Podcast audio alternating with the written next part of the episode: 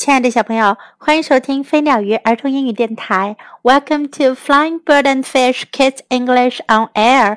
This is Jessie. 小朋友还记得小猪奥利弗吗？就是小猪阿曼达的哥哥。我们曾经讲过小猪奥利弗的故事。接下来的几天呀，Jessie 老师要为你带来更多小猪奥利弗的故事。More tales of Oliver Pig. 小猪奥利弗的更多故事。今天我们要讲的是其中第一个故事，《The Surprise Seed》惊喜种子。Father and Oliver were making a garden。爸爸和奥利弗正在开辟一个菜园。First, they raked the dirt。他们先把土给爬松。then they made five very straight rows. 然后他们开出笔直笔直的五行菜畦。Then they dropped in the seeds and covered them up. 然后他们撒下种子，盖上泥土。The first row was radishes. 第一行种的是萝卜。Next was string beans，第二行是四季豆，then cucumbers，接下去是黄瓜，then squash，然后是老倭瓜，and last was pumpkins，最后是南瓜。Now our garden is ready to grow," said father. 爸爸说：“咱们的菜园子种好了，可以生长了。” Oliver saw something in the grass. 奥利弗发现草丛里有什么东西。Look, father, he said, a seed. 他说：“瞧啊，爸爸，一粒种子。” We must have dropped one, said father. 爸爸说：“咱们刚才肯定是掉了一颗。” Father made a place for Oliver's seed, and Oliver dropped it in. 爸爸给奥利弗手里的种子挖了个坑。 奥利弗把它丢了进去。What kind of seed is it? he asked. 他问：“这是什么种子呢？” We will have to wait and see," said father. 爸爸说：“咱们等着看吧。It will be a surprise. 这会是一个惊喜哦。The next morning, Oliver went to see his surprise seed. 第二天早上，奥利弗去看自己那颗藏着惊喜的种子。 Father, he said, there is nothing here. 爸爸，他说，这儿什么也没有。Not yet, said father. 爸爸说，现在还没有。We must wait a while. 咱们必须等一阵子。The sun will shine and the rain will fall. 太阳照耀，雨水浇灌。Soon a little plant will come up. 很快就会长出一株小苗了。The sun shone and the rain fell. 阳光来了，雨露也来了。One morning, Oliver saw something green poking up where his seed was planted. 一天早晨，奥利弗看见他埋下种子的地方冒出了绿芽。Father, my plant came up," said Oliver. 奥利弗说：“爸爸，我的种子发芽了。” So it did, said father. 爸爸说：“真是哟。” What kind of plant is it? asked Oliver. Oliver 问：“这是什么苗啊？” I think it is a squash plant, said father. 爸爸说：“我觉得是老倭瓜苗。” I like squash, said Oliver. 奥利弗说：“我喜欢吃老倭瓜。” When can I eat some? 我什么时候能吃上呢？Not yet, said father. 爸爸说：“现在还不行哦。We must wait for your plant to grow bigger。咱们必须等你的小苗长大。” Every day, father and Oliver worked in the garden. 爸爸和奥利弗每天都在菜园子里干活。Oliver made shade for his plant when the sun was too hot. 太阳火辣辣的时候，奥利弗给他的植物遮阴。he watered it when the rain did not fall. 天不下雨的时候，他就给他的植物浇水。Soon it had flowers. 很快，植物就开花了。And one day, a baby squash. 有一天，结出了一个小小的倭瓜。Now can I eat it? asked Oliver. 奥利弗问：“现在我能吃了吗？” Not quite yet, said father. 爸爸说：“还不行呢。We must wait for the squash to grow bigger. 咱们必须等老倭瓜长大。” This is a lot of waiting, said Oliver. 奥利弗说：“真是等了很长时间呀。” It is a lot of growing, said father. 爸爸说：“老倭瓜会使劲的长呀长啊。” Oliver's baby squash grow bigger. 奥利弗那个小小的老倭瓜越长越大，and bigger，越长越大。And one day, father said. We will have your squash for dinner tonight.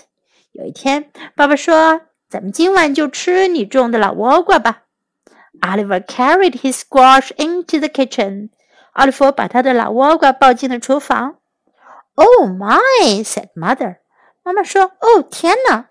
！I will have to use my biggest cooking pot. 我得用我最大的锅来煮啦。” At supper time, there was a platter of meat on the table, and a bowl of potatoes, and a big bowl of Oliver's squash. 吃晚餐的时候，桌子上摆了一大盘肉、一碗土豆，还有一大碗奥利弗种的老倭瓜。Mother took a bite. 妈妈咬了一口。 Delicious, she said. 她说味道好极了。Father took a bite. 爸爸咬了一口。Delectable, he said. 他说真好吃。Amanda took a bite. 阿曼达咬了一口。Ummy, she said. 她说真香啊。I grow it myself, said Oliver. 奥利弗说是我自己种出来的。I think that is what makes it taste so good, said father. 爸爸说，我觉得就是因为这个才吃起来这么香甜啊。more, said Amanda. Amanda 说：“我还要。” And they all had a lot more of Oliver's squash. 他们每个人都吃了好多好多奥利弗种的老倭瓜。在今天的故事中，我们可以学到：Look, father，看呐，爸爸；Look，看 ；Look, father，a seed，一颗种子；a seed，a seed。we will have to wait and see. 我们等着看吧。We will have to wait and see. Wait 是等待，see 是看见，等着瞧，等着看。Wait and see. We will have to wait and see. It will be a surprise. 它会是一个惊喜。It will be a surprise. It will be a surprise. When can I eat some? 我什么时候能吃啊？When can I eat some? When can I eat some? Not yet，还不行。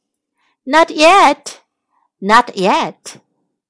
Now can I eat it? 我现在能吃了吗？Now can I eat it? Now can I eat it? Delicious，好吃。Delicious, delicious，好吃。小朋友一般说好吃，说 yummy。在故事中，阿曼达说 ummy，因为阿曼达还太小了，还不会说完整的一个单词，他只能说 ummy。但是我们应该说的是 yummy，意思和 delicious 是一样的。Now let's listen to the story once again.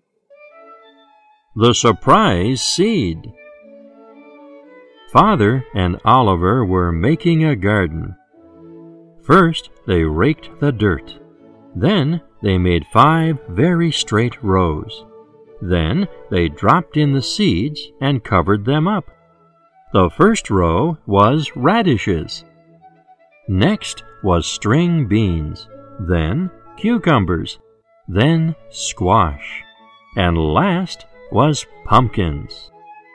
Now, our garden is ready to grow, said Father.